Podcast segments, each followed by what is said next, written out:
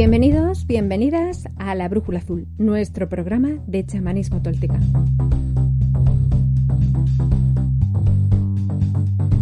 ¿Qué tal? ¿Os habéis animado a hacer alguna meditación? ¿O el ejercicio de la sombra?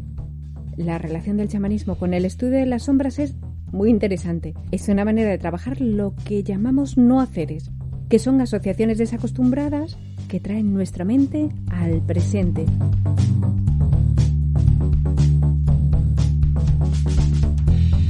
Y de eso se trata en chamanismo, de traer la mente al presente y ser conscientes de la hora, de que estamos vivos y de que ahora mismo es nuestra oportunidad de ser.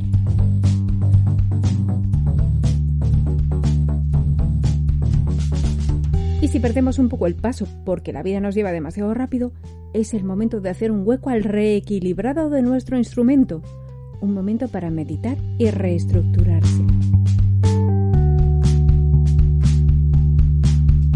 Como ya todos sabéis, calmar nuestra mente para llegar a un estado tranquilo y receptivo lo tiene que ver todo con la respiración.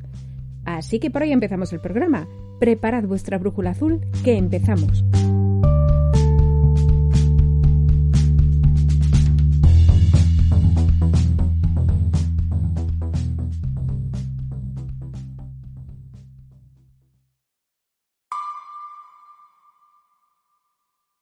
La importancia de la respiración. La respiración era, según don Juan, de importancia suprema para los brujos del antiguo México. Pases mágicos Carlos Castaneda.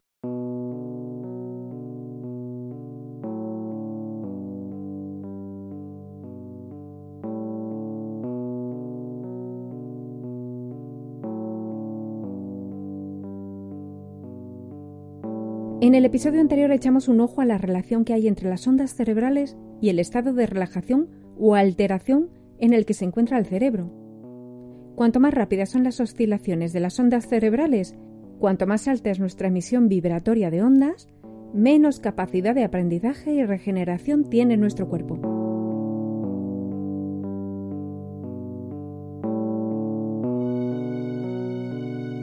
Sin embargo, las ondas alfa, que no son tampoco ondas que sean de muy baja frecuencia, están como en la gama intermedia. Están muy a nuestro alcance a través de la meditación y son un recurso muy valioso que tenemos las personas para tomar el control, las riendas de nuestros pensamientos desbocados, de nuestra vida acelerada. ¿Y cuál es el mejor camino para bajar nuestra frecuencia a ondas alfa? Muy fácil, el uso consciente de la respiración.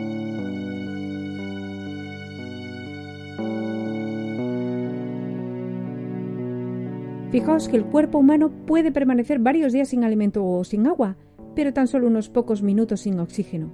La cantidad de oxígeno que circula por nuestras venas determina la vitalidad de nuestras células. Según don Juan, muchos de los problemas de salud del hombre moderno se podrían corregir fácilmente mediante una respiración profunda. Entiéndase que se refiere a un uso asiduo de este tipo de respiración.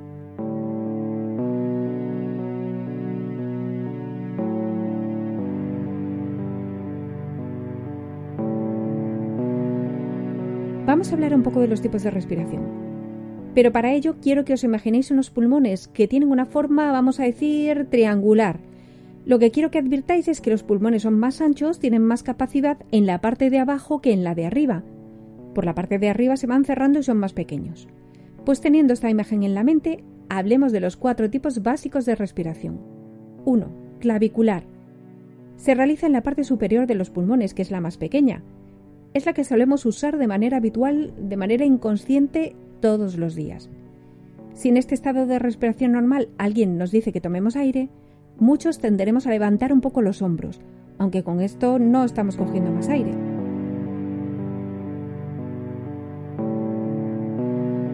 Dos, Respiración costal. Es la que se realiza con la parte media de los pulmones y también con la de arriba.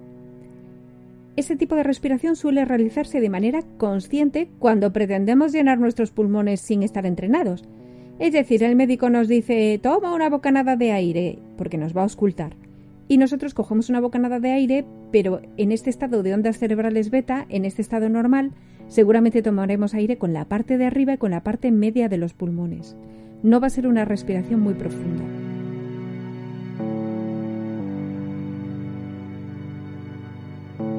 3. Respiración abdominal. Es la que se realiza con la parte baja de los pulmones, la parte grande. Es la que usamos mientras estamos tumbados y relajados. Os animo a que esta noche, cuando estéis tumbados en la cama, os pongáis una mano encima de la barriga y observéis cómo vuestros pulmones se llenan de aire, esta vez también por la parte de abajo. Este tipo de respiración también se usa de manera consciente en técnicas como el canto, la preparación al parto o algunos deportes como la natación o durante el sueño mientras estamos dormidos.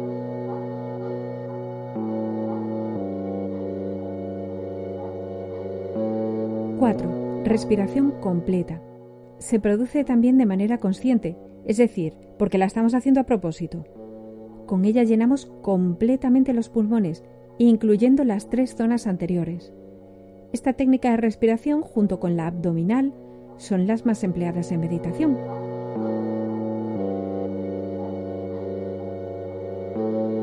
Ahora fijaos, la respiración superior es la que usamos normalmente todos los días cuando estamos en ondas beta. Con este tipo de respiración seguimos manteniendo la tensión del rostro, del cuello, de los hombros y de los brazos. Es curioso porque cualquier respiración más profunda favorece la relajación de todos los músculos que hemos dicho. Esto repercute en nuestro cerebro que deja de protegerse y se abre al silencio. Ahora quiero que imaginéis otra escena tenemos una velita de estas pequeñas, redonditas, encendida encima de un plato. Y llegamos nosotros y le ponemos un vaso encima, encerrando la vela. Ya sabéis lo que va a pasar, ¿verdad? La vela se va a quedar sin oxígeno y se va a apagar.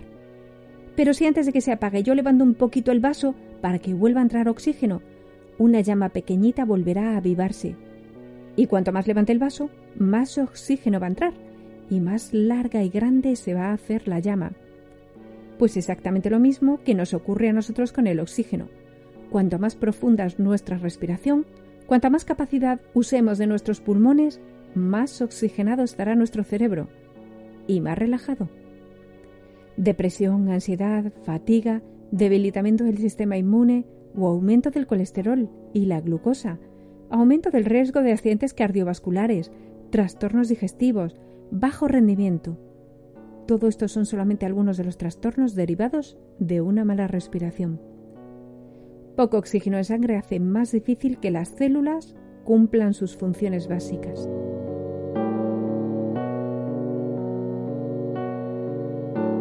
Bueno, pues hemos descrito los tipos de ondas cerebrales en el programa anterior y los estados mentales a los que van asociados.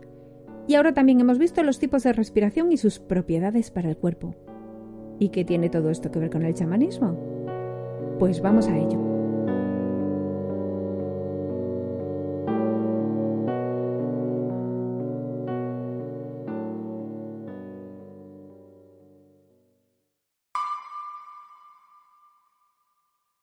Respiración y chamanismo. Si la respiración es agitada, la mente se pone inquieta, continuó Clara. A fin de aquietar la mente, lo mejor es comenzar por aquietar la respiración. Me dijo que mantuviera la espalda recta y me concentrara en mi respiración hasta que estuviera suave y rítmica, como la de un bebé. Donde cruzan los brujos, estáis a velar.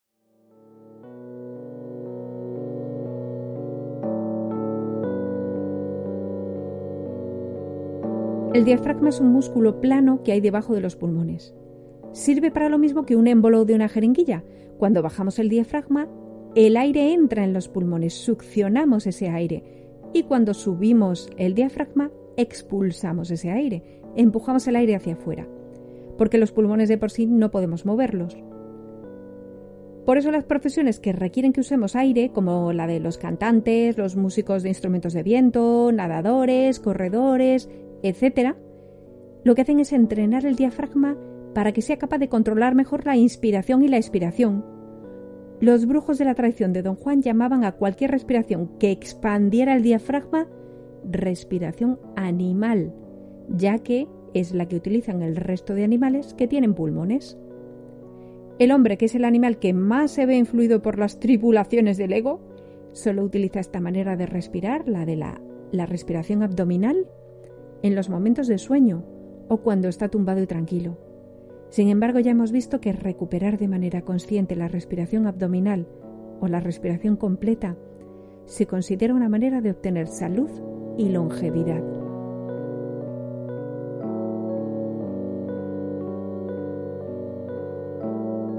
De acuerdo con los videntes de la tradición chamánica, el cuerpo físico se divide en tres cámaras energéticas, el abdomen, el pecho y la cabeza. Los centros claves de cada una de ellas se sitúan debajo del ombligo, en el plexo solar y en el centro de la frente. En la medida en la que una persona está sosegada y respira con profundidad, todas las cámaras se llenan con la energía derivada de la respiración. Sin embargo, a medida que nos vamos haciendo mayores, limitamos nuestro potencial al uso de la cámara que se sitúa en nuestra parte intermedia. Para recuperar todo el potencial de nuestros pulmones, debemos atender a los siguientes aspectos. 1. Traer a la conciencia este proceso, la respiración, cuantas veces podamos.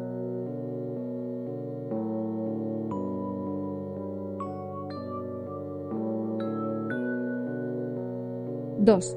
La energía derivada de la respiración debe llenar la parte baja de los pulmones, debe hinchar el abdomen y luego debe subir a la parte superior de los pulmones, pero sin levantar los hombros. También tenemos que tener cuidado de no inundar la cabeza, porque al llenar completamente los pulmones, inundando también la cámara de arriba, lo que producimos es un exceso de energía que provoca cansancio y que nos obliga a jadear para descansar. ¿No os ha ocurrido alguna vez que habéis intentado tomar aire muy profundamente varias veces y al final teníais que jadear, teníais que coger como aire más rápido? Pues esto ocurre por eso, porque estamos inundando también la cámara de arriba, la cámara de la cabeza.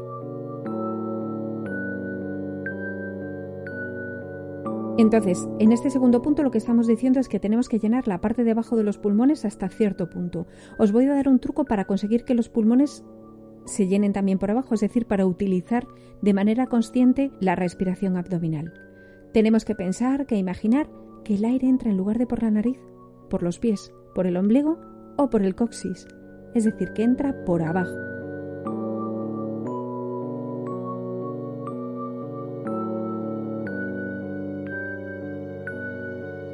¡3! El efecto de calma asociado a la meditación se logra cuando podemos sostener respiraciones muy profundas de varios segundos. Nuestro objetivo va a ser aumentar el tiempo que tardamos en inspirar, en retener y en expirar y volver a retener. Una exhalación más larga que la inspiración lo que hace es hacer que el cerebro deje de emitir sus pensamientos en ondas beta y pasamos a ondas alfa. Vamos a probarlo con un ejercicio.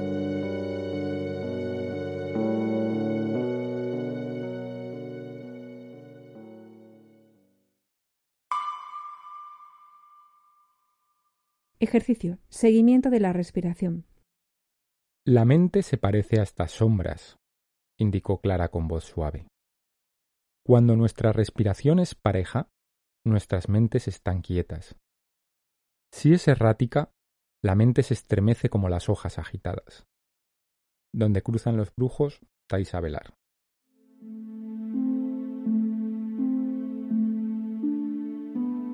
Uno. Siéntate en una postura cómoda. Dispón frente a ti una vela a unos 30 centímetros de tu boca. También si no quieres utilizar una vela, puedes sustituir la vela por tu mano. Lo que haces es poner la palma abierta mirando hacia tu cara. 2. Respira profundamente varias veces y suelta el aire con fuerza por la boca.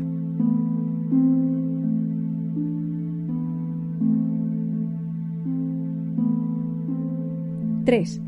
Inspira ahora por la nariz durante 5 segundos y expira por la boca dirigiendo una pequeña columna de aire, estamos soplando como si silbáramos. Entonces, soplamos hacia la palma de la mano. Si estás soplando la vela, la llama debe oscilar, pero no apagarse. Y si estás soplando a la mano, el aire que llega a tu mano debe estar frío.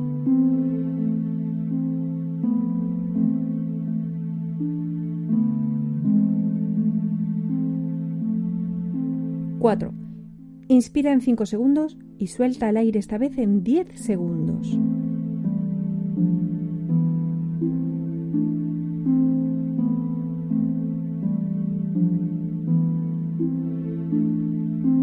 Cinco.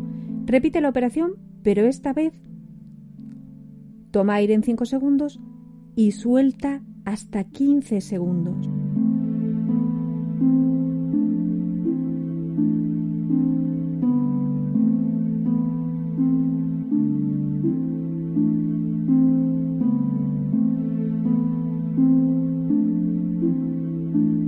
Seis. Inspira en 5 segundos y tu aire tiene que salir en esa columna de aire finita durante 20 segundos hacia la vela o hacia la palma de tu mano.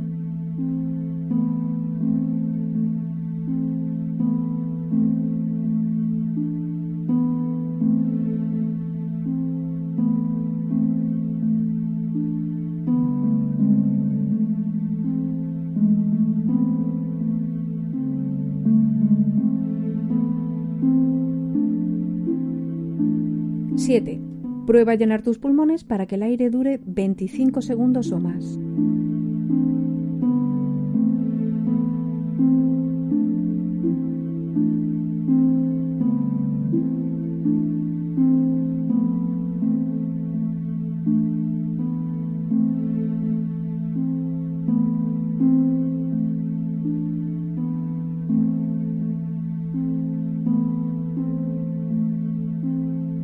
8. Dispón tu mano ahora en tu ombligo y observa si al respirar esta parte de tu cuerpo se hincha y en caso de que no sea así, prueba a imaginar que el aire que respiras penetra por tu coxis.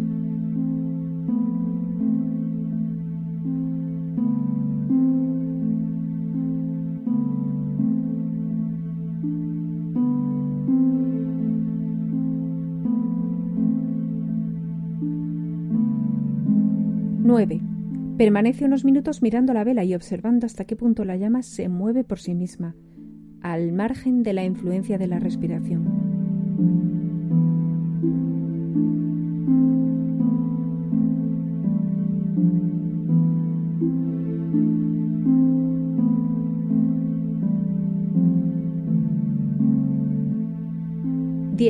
Cuando termines, apaga la vela y escribe tus conclusiones e impresiones en tu cuaderno del guerrero o cuéntanoslas en la brújula azul.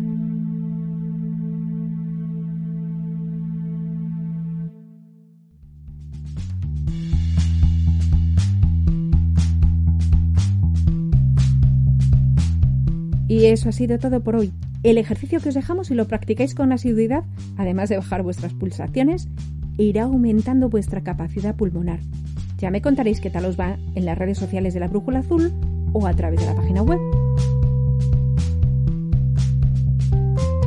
Todo lo que estamos hablando aquí se recoge en el libro El Camino de la Sanación, que está disponible en la tienda de nuestra web.